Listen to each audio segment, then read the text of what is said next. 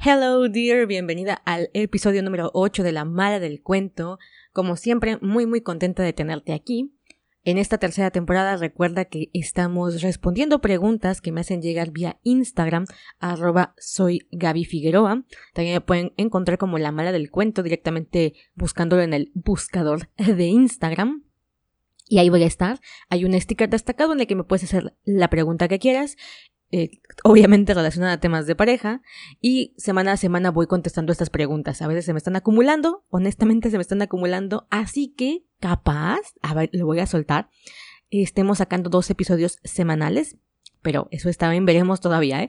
Bueno, el punto es que me han llegado muchas consultas y una de ellas, que es la que toca esta semana, es sobre comunicarnos con alguien que es muy sentido. Principalmente si es un hombre que cuando discutimos, en vez de enojarse como tal, se siente, y voy a ponerlo entre comillas, porque tal vez si eres de México, esta palabra sí te suene conocida, ¿no? Y sepas a lo que nos referimos cuando decimos la persona se siente. Pero eh, tal vez en otras partes del mundo, que yo sé que me escuchas de diferentes lugares, entonces tal vez ahí haya que explicar un poquito qué es ser sentido. Bueno, ser sentido es cuando tu pareja o la persona con la que estás no se enoja, pero se siente dolida, sino que está entre molesto y triste, vamos a ponerlo de alguna manera. Entonces, esa combinación de sentimientos entre estoy enojado, pero al mismo tiempo me siento triste, decepcionado, se combinan y entonces no genera una rabia, no genera una explosión de emociones, sino que genera cierta em, frialdad al trato y hablar con una persona así se vuelve un poco complicado. De repente son muy pasivo-agresivas, en sentido en el que no te dicen directamente que están enojados, pero te contestan con monosílabos, te contestan de forma cortante, eh, simplemente te dicen no tengo nada, típica frase de mujer, pero también la ocupan los hombres porque es verdad y entre otras cosas, ¿no? Que son manifestaciones de estar sentido. Hasta en México solemos utilizar esa frase de, uy, ya te sentiste, ¿no? Porque ya luego, luego sientes, y lo voy a decir así, sientes la vibración de que la persona ya se cerró a la conversación y está entre molesto, dolido y demás. Ok, vamos a hablar de cómo comunicarnos con una persona así, si nuestra pareja eh, es así, ya sea hombre o mujer. Y vamos con ello. Voy a hacer como de costumbre esta tercera temporada. Estoy intentando que cada capítulo sea muy breve y sea exactamente lo que necesita hacer. Es decir, responder esta pregunta. Vamos allá. Bienvenida al podcast que tiene la misión de enseñarte a reconstruir tu relación de pareja, mejorar tu comunicación y reforzar tu autoestima. Si eres una caperucita con dientes más filosos que los del mismo lobo, este programa es para ti.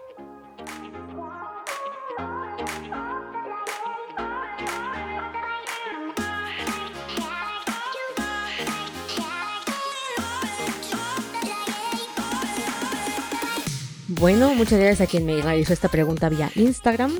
Eh, hoy voy a intentar develarla. Y primero quiero comentarte que para mí, ser sentido es una forma de decir está haciendo un berrinche está haciendo un berrinche. Los niños cuando se emberrinchan, así decimos en México, siempre voy a ocupar estas palabras de México y luego yo no sé si en otros países la utilizan, pero cuando hacemos berrinches, cuando los niños se ponen a dar de pataletas, ¿no? Cuando se ponen a llorar, a gritar, eh, berrinche, ¿ok? Eso es el berrinche, cuando el niño quiere que se haga su condenada voluntad y entonces utiliza diferentes mecanismos para que el papá o la mamá haga, o el adulto en general, haga lo que él quiere que se haga se tira al suelo, llora, se queda mudo, algunos incluso dejan de respirar. Esto usualmente lo hacen más los bebés, dejan de respirar los hijos de Dios para que la mamá haga lo que él quiere, porque como se emberrincha, se enoja, se siente, pues utiliza este mecanismo. Los adultos, pues tenemos nuestras maneras de hacer berrinches. Y una de las famosas frases de las mujeres que somos berrinchudas es no tengo nada, ¿no? Pregúntale a tu amiguita.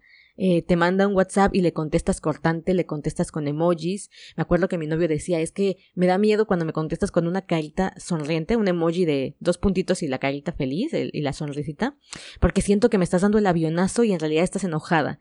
Y yo me acuerdo que la primera vez que me lo dijo fue como, ¿what? ¿what? O sea, jamás se me hubiese ocurrido que era eso.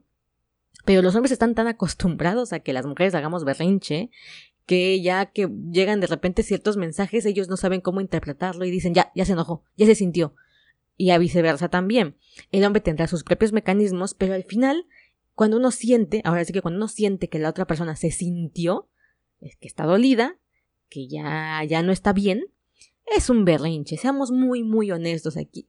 Somos berrinchudos. Somos niños, y esto ya lo conté en el episodio sobre tu pareja es un niño, y esto también se aplica a ti, ¿eh? Ojo, yo siempre digo, lo que digo del otro, también lo podemos decir de mí misma, ¿va? Entonces, si mi pareja es un niño, si mi pareja no ha madurado, si mi pareja o yo misma sigo sin haber dado ese paso de la madurez, la aceptación de sentimientos, el trabajar mis emociones, que sí sucede, somos analfabetas emocionales, no sabemos cómo lidiar con las emociones, pues ¿qué pasa? Que nuestra única forma es actuar como niños. Si yo de chiquito hacía un berrinche y no me consentían o me consentían, voy a intentar replicarlo de mi forma adulta, a ver si mi pareja sí me consiente o mi pareja tiene que actuar igual que mi mamá y por tanto me tiene que consentir. O mi papá, ¿no? Esto es así. Entonces, ¿qué es lo que podemos hacer con una persona es berrinchuda? A ver, primer punto. Si te enoja, ya lo he dicho mil veces, puedes regresar al episodio de Mi pareja es un espejo, que fue con el que inauguramos o preinauguramos la tercera temporada. Si te enoja, si te choca, te checa, decimos en México. Si te choca, te checa, y esa es una de las grandes verdades que he ido aprendiendo en mi vida. Si te choca, te checa. Una cosa es que tú quieras tener una conversación con tu pareja, tu pareja se moleste, se sienta, se haga berrinchito, y entonces tú te enojes. Si tú te enojas y el enojo es desproporcionado, no es en plan de es que tú siempre te emberrinches, tú siempre te sientes, no puedo tener una conversación decente contigo, y te enojas y te enojas, y después hay pleito, y la cosa escala porque los dos se enojaron, es que lo que te choca te checa. Y hay mm, que hacer un examen ahí de autoconciencia y decir, bueno, yo en qué momentos de mi vida estoy siendo berlinchuda, yo en qué momentos de mi vida estoy siendo necia, terca, sentida, porque claro, no nos, nos gusta hacerlo, a las mujeres nos encanta ser berrinchudas para que nuestra pareja encuentre qué nos pasa, ¿no? Que, que vea las señales, decimos. Si yo me pongo en, modo sentida y en modo de no tengo nada, lo que yo estoy esperando es que él me haga caso, que él busque qué tengo, que él solucione el maldito problema, porque seguramente algo está haciendo mal él, por eso yo estoy emberrinchada, ¿ok? Por eso yo estoy sentida. Viceversa. Cuando él me lo hace, ¿a qué puta hueva estar poniendo atención sobre qué es lo que le pasa a mi pareja. No, que se componga, que haga las cosas como las tiene que hacer. ¿Por qué me va a venir a hacer un berrinche a mí? Yo no soy su mamá. Y sin darnos cuenta, nos gusta tener el papel de hijas en la relación, pero no nos gusta tener el papel contrario. Y ese vale un examen de conciencia. Ya sabes, si estás en una situación así, yo siempre te ofrezco mi asesoría. En mi página web, gabrielafigueroa.me, vas a encontrar un servicio que es uno a uno, que es una lectura de cartas. Y ya sé que ahorita te puede sonar muy místico el asunto y hasta te dirías una charlatana. Es tu decisión completamente eh, venir conmigo y que trabajemos juntas sobre las respuestas que tienes que encontrar. Porque lo que hacemos en esta sesión es ir encontrando realmente qué tienes que trabajar en ti misma y en tu relación para que ésta funcione. A veces las verdaderas cosas, las verdaderas situaciones, los verdaderos problemas se nos escapan de los ojos. Ok, entonces ahí tienes mi asesoría uno a uno, puedes buscarme también en Instagram, eh, me puedes preguntar sobre esta asesoría y lo charlamos. Porque es de verdad, de verdad muy potente. Ok, segundo punto, como dijimos, si te choca, te checa, pero el segundo es, ¿qué hago? ¿No? O sea, yo intento tener una conversación con mi pareja y es un problema que a los dos nos, se supone que a los dos nos preocupa, que a los dos nos atañe, y él simplemente se cierra. Se cierra. Ok, tienes aquí dos opciones, yo te doy dos variantes. Una es revisar qué palabras le molestan. Cuando tú dices qué cosa, él inmediatamente se cierra. Porque de repente tenemos alguna frasecita por ahí que a él le repudia, que a él le pega justamente donde más le duele y entonces se cierra. ¿Cuál es mi recomendación? Revisa cuáles son esas palabras e intenta modificarlas, intenta cambiarlas. ¿Por qué? Porque se supone que lo amas y que en este amar también tienes que abrirte a que tu pareja tiene sus heridas, tu pareja tiene sus problemas y tú estás ahí también para hacer un apoyo. Si tú te enojas, pues llevamos las de perder. Ahora, como yo te decía, tú te enojas porque seguramente te chequen algo, te hace eco y por tanto las emociones se desbordan. Cuando tú estás tranquila, cuando la ley del espejo no se aplica, es porque cuando el otro nos lanza cosas y no nos sentimos reflejadas y no sentimos que nos pertenezcan, nos resbalan, te lo digo con total sinceridad y desde la experiencia.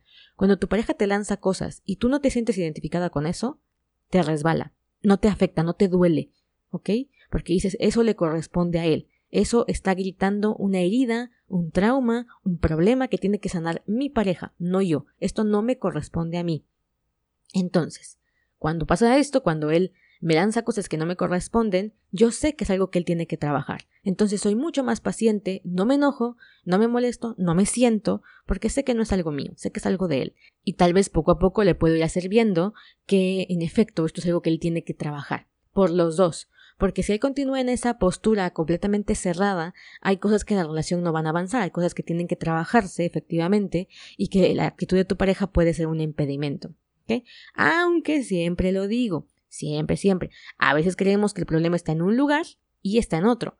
Yo te lo cuento porque yo pensaba que el problema en mi relación era que mi pareja no me decía todo lo que yo quería que me dijera.